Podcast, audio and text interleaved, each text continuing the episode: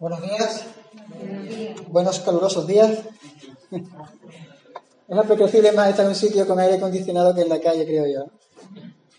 Vamos a comenzar con una oración. Oh Padre Santo, Señor, gracias, Señor, por traernos a tu casa, Padre Celestial, ya sea con calor, con frío, Padre. Aquí estamos para ti, Señor, para adorarte, Señor, para escuchar tu palabra, oh Padre Santo, Señor. Te quiero pedir, Señor, que tú prepares nuestros corazones, Señor, para este mensaje que tú tienes para cada uno de nosotros, Padre, y que podamos salir llenos de ti. Gracias por todo, en nombre de Jesús. Amén.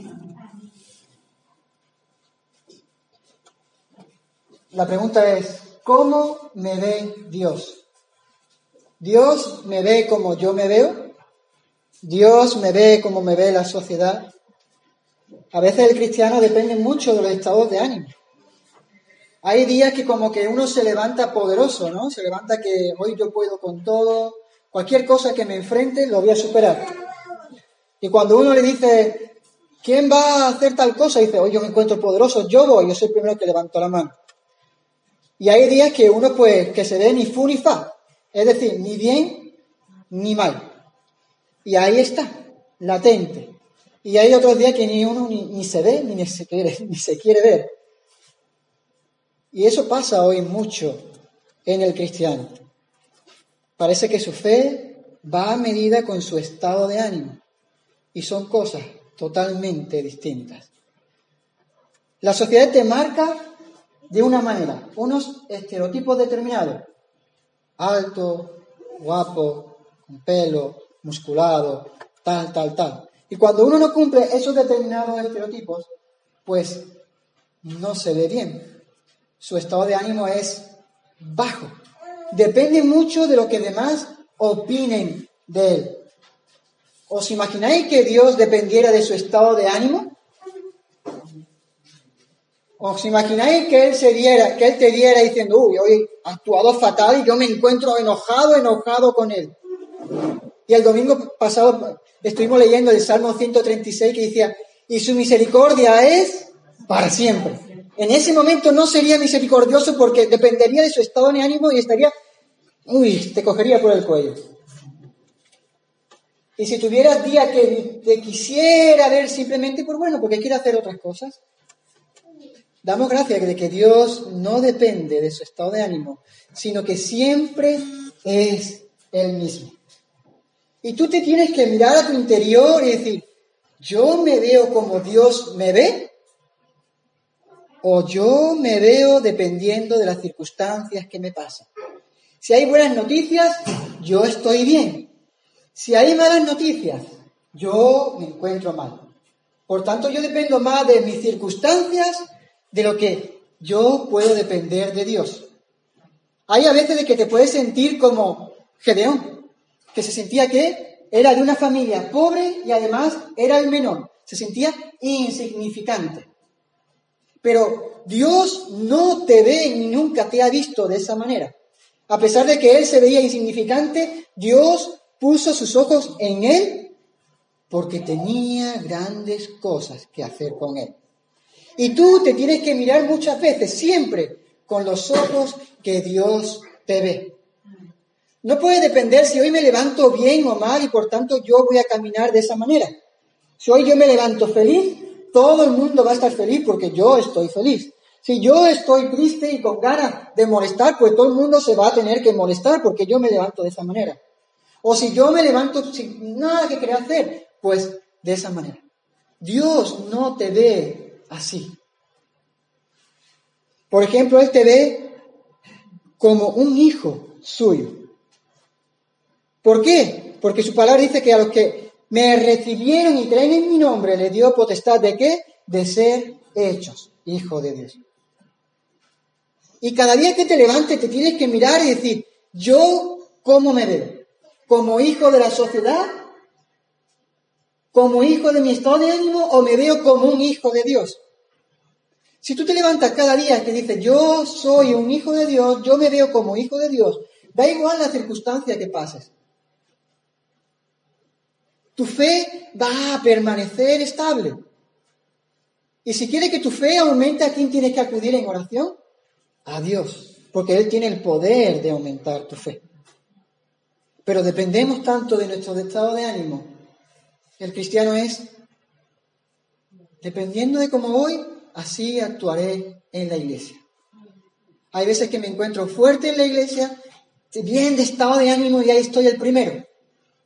Hay días que no me encuentro nada y en la iglesia como estoy, me intento mantener desaparecido, ahí sentadito, quietecito, que sin que nadie me mire para que no destacar.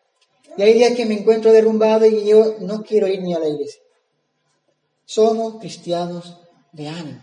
Pero Dios no te ve de esa manera, te dice, tú me has recibido, tú crees en mí, yo te doy la potestad de ser hecho hijo mío y yo quiero que cada día te sientas como hijo mío.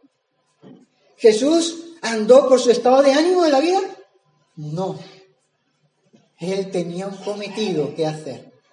Tuvo momentos difíciles, tanto que lo quisieron matar, que lo persiguían, le azotaron, le crucificaron, pero él tenía un cometido que hacer. Y tú tienes que levantarte cada día con ese cometido que el Señor te da, con ese propósito que el Señor te da. El primero es, yo me tengo que ver como un hijo de Dios y así tengo que caminar. Da igual la sociedad lo que opine de mí, lo que diga de mí, si soy alto, si soy feo, si soy calvo, si tengo el pelo largo, si visto de una determinada manera, si soy gordito, si soy flaco. Da igual lo que opine la sociedad de ti. Da igual si él te dice, eres demasiado estudioso, como que no estudias, tienes el mejor trabajo, como si no tienes el mejor trabajo. Siempre te van a opinar de una manera y tú de ti va a depender de que afecte en tu vida, no en tu estado de ánimo, sino en tu vida como cristiano. Siempre tienes que caminar sabiendo que yo soy hijo de Dios y tengo una responsabilidad enorme. No soy hijo de cualquiera, soy hijo de Dios. Y además nos sigue enseñando, por ejemplo, en Juan capítulo 17, versículo 23, que dice, yo en ellos y tú en mí para que sean perfectos en, unidad, para que el mundo conozca que tú me enviaste y, y que los has amado a ellos, como también a mí me has amado. Que los has amado a ellos, como también a mí me has amado. ¿Os dais cuenta el amor que Dios tiene depositado en cada uno de nosotros? Es un amor para levantarte cada día. ¿Cómo? Animado y feliz. Poderoso. Porque es un amor que no vas a encontrar, es un amor que uno es incapaz de comprender. ¿Por qué tanto amor?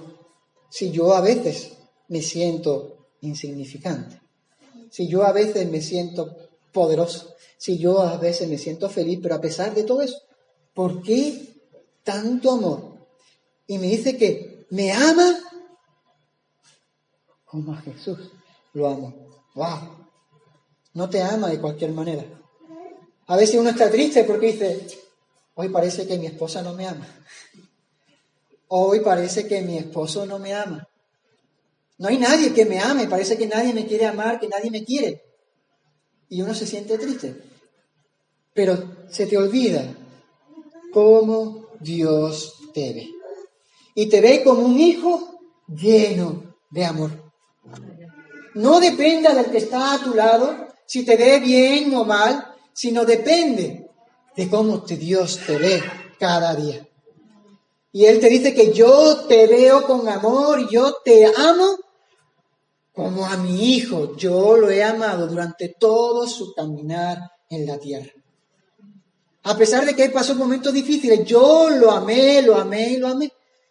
Y a pesar de que tú estás pasando momentos difíciles o felices o como tú quieras sentirte, yo te amo, te amo y te amo. En tu corazón no puedes sentir que nadie te ama. No, porque hay alguien todopoderoso que te ama y siempre te va a amar. Da igual cómo tú camines, que siempre va a tener tus ojos en ti y te va a decir, me duele cómo está caminando mi hijo pero yo lo amo. Él un día me recibió y creyó en mí. Me duele que está apartado, pero yo lo amo y estoy esperando que Él venga a mí. Y tú que cada día caminas en Él, se supone, que tú cada día sigues sus mandamientos, se supone. tienes que sentirte cada día amado. Tienes que sentirte cada día que tú eres su hijo precioso, su, su joya preciosa. ¿Dónde esconde uno su joya? ¿Dónde la guarda? En un lugar precioso. Y Él te tiene en el lugar más precioso, como joya que eres para Él. Pero además la palabra nos sigue enseñando cómo Dios te ve cada día. Por ejemplo, en Efesios 1, versículo 4, dice, según nos escogió en Él antes de la fundación del mundo, para que fuésemos santos y sin mancha delante de Él. Según nos escogió en Él antes de la fundación del mundo, Él ya tenía sus ojos puestos en ti. Con un propósito. ¿Para qué? Para que fuésemos santos y sin mancha delante de Él. Fijaros, gran Padre que tenemos. A pesar de que no éramos aún ni embrión, ni nada, ya Él te escogió. Cada día tienes que verte de esa manera porque Dios te ve de esa manera. Te ve como hijo amado y además tienes que verte como alguien que Él te escogió para cosas buenas cosas malas, para cosas maravillosas. ¿Para qué? Para que seas santo y para qué? Para que esté sin mancha delante de Él. Y a veces nos sentimos llenos de mancha. Caemos, caemos y nos manchamos y nos manchamos y nos sentimos que no somos dignos de Él. Pero Él te está diciendo, yo te he escogido para algo maravilloso y grande. Yo no quiero que tú dependas de tu estado de ánimo ni como tú te ves, sino yo quiero que tú te veas como yo te veo. Como yo vi a mi hijo que lo tenía todo en su riqueza y se hizo pobre por cada uno de nosotros. Tienes que sentirte rico. Tienes que sentirte glorificado, maravilloso, honrado, de que alguien como Dios Todopoderoso haya puesto sus ojos en ti, igual que sus ojos lo puso en Gedeón. Alguien que se sentía insignificante. Pero cuando uno está en las manos de Dios, ay, cosas grandes puede hacer. Fijaros lo que hizo Gedeón. Cosas grandes hizo. Aunque después se equivocó. Pero cosas grandes hizo cuando él estuvo en las manos de Dios. Y si tú te sientes que estás en las manos de Dios, yo te puedo decir que Él va a hacer grandes cosas contigo, independencia del estado de ánimo que tú te encuentres. Tú solamente tienes que tener fe de que Él va a hacer grandes cosas contigo. En Romanos 8, versículo 2 nos dice, porque la ley del Espíritu de vida en Cristo Jesús me ha librado de la ley del pecado y de la muerte. ¿Cómo me tengo que ver? Me tengo que ver como una persona libre, libre del pecado y de la muerte. Me tengo que ver, me tengo que sentir de esa manera cada día que yo camino. Porque la gente, la sociedad, te va a decir, eres pecador. Tú no eres libre, tú dependes del pecado. Es una persona atada al pecado y jamás, por mucho que tú digas que te dé que eres hijo de Dios, te va a decir, estás cayendo constantemente. Tú no cumples los estándares de un hijo cristiano. Te lo va a remarcar. Tú no cumples los estándares de un hijo cristiano. Pero yo me veo como un hijo de Dios con independencia que tú me digas que yo no cumplo los estándares. No sé cuáles son tus estándares, pero sí sé cuáles son los estándares de Dios. Los estándares de Dios un hijo obediente. Un hijo que tiene todo para darle a Dios todo tu corazón, toda tu alma, toda tu mente, toda tu fuerza. Un hijo dispuesto para Dios en todo momento y en todas circunstancias de tu vida, ya sea que estés aquí, ya sea que estés aquí. Dispuesto para Dios en toda obra. Porque Él, no yo, Él no la sociedad, Él, no mi amigo, no mi amiga, no mi primo, no mi esposa, no mi novio. Él me ha librado del pecado y de la muerte. Él me ama con un amor que nadie jamás me podrá amar. Él me escogió antes que yo nacer. Él, solamente. Tienes que verte de esa manera. El joven depende muchas veces de cómo me ven los demás, de cómo opinan los demás de mí, para sentirme bien o para no sentirme bien. Y su estado de ánimo va conforme a cómo me ven los demás. Si visto bien o visto mal, si soy popular o no soy popular, te van a ver de esa manera. Y va fluctuando. El joven va fluctuando, el adolescente va fluctuando con sus hormonas y va fluctuando. Y a veces el adulto que no está ya en esos estados va fluctuando por sus circunstancias personales. Si tengo trabajo, gracias a Dios. Si no tengo trabajo, ay Dios, ¿por qué no me da trabajo? Y ya en la iglesia, pues no voy participando. Va dependiendo de tus circunstancias. Pero uno siempre se olvida, parece que nos olvidamos, de cómo Cristo te ve cada día. Porque su palabra dice que sus planes son perfectos. Él siempre permanece, siempre se mantiene. No va a cambiar nunca. No va a cambiar nunca. Y tenemos que poner, depositar nuestros ojos, nuestra vida en Él, para que nos mantengamos ahí estables. Estables. Es difícil, muy difícil mantenerse estable. Porque muchas veces nuestro ánimo influye mucho en ser hijo de Dios. En Efesios 2, versículo 13 dice, pero ahora en Cristo Jesús, vosotros que en otro tiempo estabais, estabais lejos, habéis sido hechos cercanos por la sangre de Cristo. Yo estaba lejos y Él me ha ido acercando tanto que uno lo puede sentir en su vida. Yo siento a Dios en mi vida. ¿Ha sido por mis obras? No. ¿Te dice qué? Por la sangre de Cristo. Por la sangre de mi Hijo Jesús. Yo, que tú estabas lejos, te amo tanto que te he acercado a mí. Para que tú puedas vivir como yo quiero que tú vivas. Para que tú puedas caminar como yo quiero que tú camines para que no puedas depender de cómo hoy te encuentres, sino que cada día tú decidas, aunque yo me encuentre mal de estado de ánimo, porque yo me encuentre mal, porque estas circunstancias parece que me ahogan, yo tengo que permanecer siempre firme en Cristo. Si alguien me pide que ore, da igual que si yo me encuentro mal, yo tengo que orar.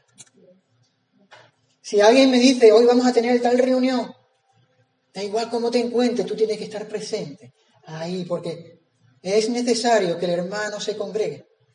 Es necesario que los hermanos se apoyen uno a otro, da igual cómo tú te puedas encontrar, que seguro que tú tienes una palabra adecuada para dar a quien está a tu lado. A veces como aunque tú te veas mal, Dios dice, eres necesario para ayudar a tu hermano que aún se encuentra peor y se ve aún peor. Y cuando tú ayudas a alguien, ¿cómo te sientes? Te sientes bien porque Dios te ha utilizado para ayudar a tu prójimo. Y cuando alguien usa Dios para ayudarte, ¿cómo te sientes? Te sientes bien, pero agradecido a esa persona que Dios usó para poder ayudarte. Yo tengo que verme como hijo de Dios. Que cuando tú salgas por la puerta, diga, ya yo no me veo como yo me veía antes, sino yo me veo, parece un trabalenguas, como Dios me ve. Yo tengo que verme cada día como Dios me ve. Para pelear la batalla, para pelear la batalla que Gedeón tuvo que pelear. Y para terminar, los versículos sería Mateo capítulo 5, versículo 16 dice, así alumbre vuestra luz delante de los hombres, para que vean vuestras buenas obras y glorifiquen a vuestro Padre que está en los cielos. ¿Para qué? Para que vean vuestras buenas obras, pero no para que me glorifiquen a mí, sino para qué? Para que glorifiquen a vuestro Padre que está en los cielos. Ese es el cometido. El cometido de las obras no es para que la gente me glorifique y yo me sienta en un altar y que todo venga a glorificarme. Oh, qué bueno es José María, vio cómo ayudó a tal persona, siempre estaba dispuesto, oh, qué bueno. Ese no es el cometido. Porque cuando uno, la gente dice, oh, qué guapo es, qué guapo es, y al final, ¿cómo se siente? El más guapo del mundo. Esa no es la obra. La obra es que no te digan a ti guapo, sino que digan, Qué hermoso es Dios. Porque si Él está haciendo cosas hermosas, es porque Dios le está ayudando a hacer las cosas hermosas. ¿Y cómo te vas a, a ver tú? Vas a sentirte distinto. Te vas a ver distinto.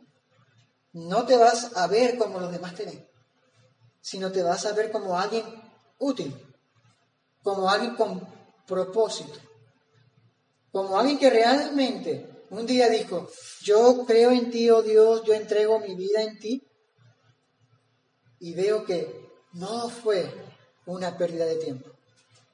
Porque muchos te van a decir, eso es una pérdida de tiempo. Cuando llegue el momento te darás cuenta que todo lo que hiciste no tenía sentido. Pero cuando tú lo haces para Dios, encuentras el verdadero sentido de todo. Encuentra el verdadero sentido de haberte aceptado a Él, de haber abierto tus puertas a Él, de haber abierto cada estancia de tu corazón para que Él entre y gobierne, encuentras el verdadero sentido a todo. Porque te sientes útil. Cuando uno no se siente útil, que se sienta ahí, se sienta ahí y se va marchitando, y se va marchitando. Pero Dios te lleva a la obra, no te mandó para quedarte quieto. Si se fijó en sus discípulos, no le dijo, ah, quedaros ahí, ya podéis ir a vuestras casas porque ya me habéis conocido, quedáis en vuestra casa y ya lo tenéis todo. Sino los mandó ¿qué? a la obra. Para que los demás puedan ver ¿sí? como Dios los ve. Para que puedan sentirse y puedan sentir lo que Dios te hizo sentir y te hace sentir cada día en tu vida. No te veas, no te dejes influenciar como los demás puedan verte. Porque no te vas a limitar tanto, te vas a limitar, a limitar, que no vas a llegar a donde Dios quiere llevarte. Y ahora vamos a volver a leer a Gedeón. Y el ángel de Jehová se le apareció y le dijo, Jehová está contigo, varón esforzado y valiente. ¿Qué te está diciendo? está con cada uno de nosotros. A pesar de que te duele la rodilla, que te duele la espalda, que te duele el corazón, que te duele lo que te duele, lo que, te tenga que doler, te está diciendo, yo estoy contigo. Y te va a decir que tú eres esforzado porque has tenido una vida esforzada en Él. Aunque ahora mismo estés sentado en el banco y que parece que no puedas hacer nada, Él te va a decir, yo te he visto en la vida pasada, en anterior momento, has sido un hijo forzado para mí. Y además has sido un hijo valiente que lo ha dado todo. Pero que sepas que aún, aunque estés ahí, yo estoy contigo. Y que yo he visto todas las cosas maravillosas que tú has hecho para glorificarme a mí. Pero además te va a decir, y Gedeón, y pon tu nombre. Le respondió, ah, Señor mío, si Jehová está con nosotros, ¿por qué nos ha sobrevenido todo esto? Y muchas veces lo decimos. ¿Por qué me sobreviene todo esto? ¿Por qué me pasó esto? ¿Dónde están todas sus maravillas que nuestros padres nos han contado diciendo, ¿no nos sacó Jehová de Egipto? Y a veces nos olvidamos de las grandes maravillas de que Dios hizo y hace por cada uno de nosotros cada día. Pero ¿dónde está el Dios que mi padre me contó que hizo grandes cosas, pero yo no lo veo? ¿Dónde está el Dios que hizo que mi padre saliera de tal sitio y lo transformó en, gran, en gran cosa, en gran cosa de valor, que hizo cosas poderosas. ¿Dónde está ese Dios que yo no lo veo? Y a veces nos sentimos de esa manera. Y sentimos que Él no está contigo. Pero Él siempre te dice, yo estoy contigo a pesar de las circunstancias que tú estés pasando. A pesar de cómo te vean los demás o como tú te veas, yo estoy contigo. A pesar de que tú no puedas ver cosas maravillosas, porque parece que necesitamos grandes milagros en nuestras vidas para poder verlos, pero está haciendo pequeños milagros en ti cada día. A veces el levantarse de la cama es un gran milagro. El a veces el hacer las cosas es un gran milagro y se nos olvida. A veces mantener este templo abierto cada día, cada domingo, es un milagro del Señor.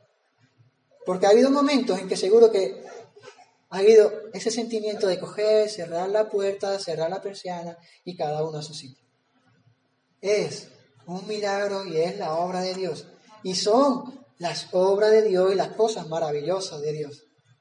Pero además Él sigue. Y ahora Jehová nos ha desamparado y nos ha entregado en la mano de los madianitas. Y muchas veces nos sentimos así. Y mirándole Jehová le dijo, ve con esta tu fuerza y salvarás a Israel de la mano de los madianitas. ¿No te envío yo? Se nos olvida quién nos envía. A veces piensa uno que uno mismo se envía. Y cuando uno piensa que uno mismo se envía, no va a buen lugar. Pero cuando uno piensa y siente que el que Dios es el que envía, te puede decir que ahí donde te envíe, Él va a ser glorificado. Gedeón fue glorificado. Uno puede decir, uff, es que hizo cosas terribles, masacró masacró a mucha gente. Él es la cosa de Dios, es los pensamientos de Dios. Él fue utilizado. Él te va a utilizar a ti para masacrar corazones y se, rodillas y entreguen sus corazones hacia Dios. Que rompan sus corazones, abran sus corazones y digan, como yo, como Él un día lo recibió y creyó en Él, y creyó en Él, Él va a doblar su rodilla y va a decir, yo Señor te recibo y te creo en ti. Y eso va a ser un momento glorioso para quién? Para Dios. Pero además dice, entonces le respondió, ah, Señor mío, ¿con qué salvaré yo a Israel? ¿Cuántas veces te preguntas eso? ¿Con qué yo voy a hacer esas cosas?